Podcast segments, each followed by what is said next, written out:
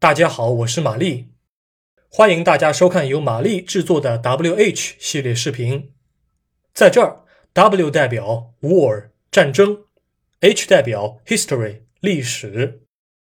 本视频现在收录于战斗位置中途岛的 4K 导演版之中。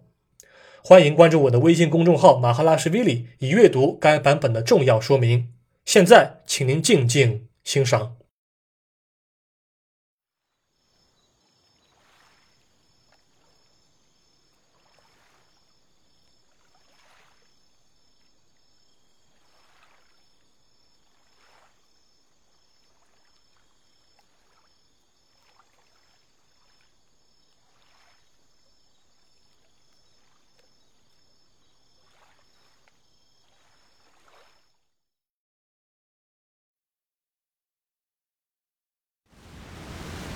Welcome to the U.S. Naval Academy Submarine Tutorial.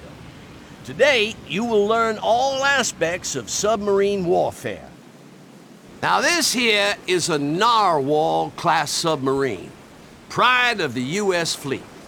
On the surface, she behaves pretty much as a normal ship does, possessing forward and rear firing torpedo tubes as well as token AA and artillery armament. However, her ability to submerge beneath the waves is what makes this kind of boat special. Submarines have four depth levels they can operate at, shown on the depth indicator in the bottom right-hand corner of the screen. The top level is the surface, where the boat is now. Let's try diving lower set the depth indicator to the second level.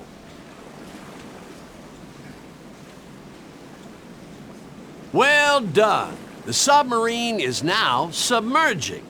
When the submarine is beneath the waves, it becomes invisible to other units and can only be detected by units with sonar, such as destroyers. The submarine is now at periscope depth. At this depth, you can raise your periscope, which is used to aim torpedoes and observe your surroundings. Try raising the periscope now. Excellent! The periscope works just like binoculars, except it can't look up or down. Use the periscope to aim at the target ship and try to sink it with torpedoes.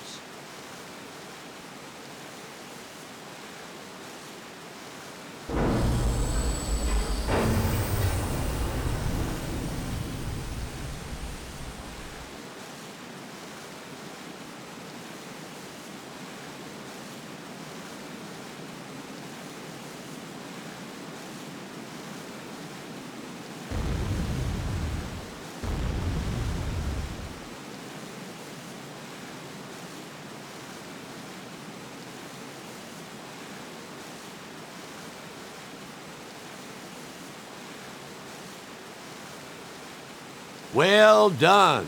As you can see, the submarine is a fearsome predator. Be careful, though, as when your periscope is raised, it's possible for other ships to spot you if you're close by. Now, down periscope, and we'll continue. Right then, let's take her deeper. Dive down to depth level 3.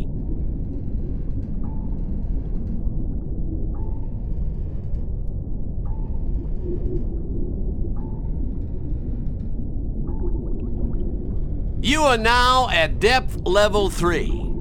Once you are deeper than periscope level, you cannot use your periscope, and you cannot fire torpedoes. Depth level 3 is useful for skulking around, making it harder for units to hit you with depth charges. Let's simulate a depth charge attack now.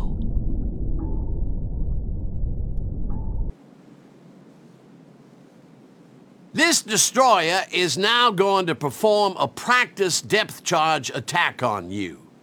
Remember, destroyers can detect a submerged submarine by using their sonar. If your submarine is detected on sonar, you will hear a distinctive pinging noise. This means the destroyer knows just where you are.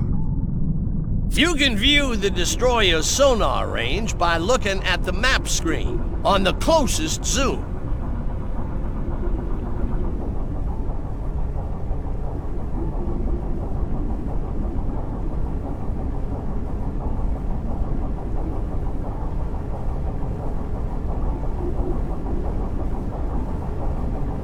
Uh-oh, looks like he's getting pretty close.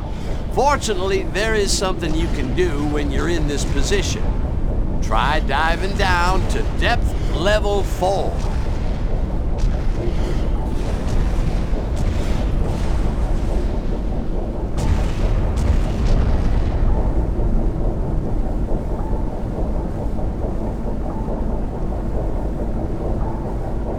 You are now at the lowest depth level, which happens to be below the Navy's recommended safe level of operation. And that sound you hear? That's your pressure hull slowly rupturing. Stay down here too long, and your hull will implode. Well, I guess I don't need to tell y'all that would be a bad thing. The good thing, though, is that at this level, you become invisible to sonar, giving you a chance to escape from enemy detection. Be careful, though. It's a risky tactic. Tell you the truth, I'm getting kind of nervous. Why don't you, yeah, take her back up to level three, sailor? Oh, yeah, that's better. Now, the last thing you need to know about submarines is that they have a limited oxygen supply. The O2 indicator in the bottom right will show you just how much air you have left. Oxygen slowly depletes while you're submerged, meaning that every now and then you'll have to come up to the surface to replenish your air supply. If your air supply reaches a critical level, your submarine will automatically come to the surface to prevent the crew from suffocating. An essential skill for any submariner is timing when to submerge for attack and still leave enough time to escape. You really don't want to come to the surface right next to an enemy battleship, do you now? Okay, sailor, I think that's about it. Take her up to the surface and we'll finish for the day.